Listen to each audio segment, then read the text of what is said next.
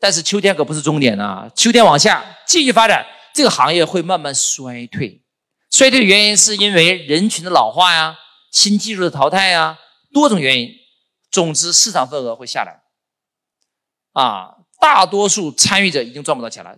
他不是五五，不是五十能挣钱，五十不挣钱了，是百分之十的挣钱，百分之九十都不挣钱了。所以很多的人撑不下去，就离开这个行业。这行业进入什么季节了？冬天。那么企业一旦发现到了冬天该怎么办啊？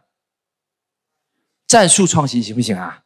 不行，你要赶紧要转型，转到哪里去？转到哪里啊？春天这里才可以的，要赶紧转型，越快越好。关注我，学习更多内容。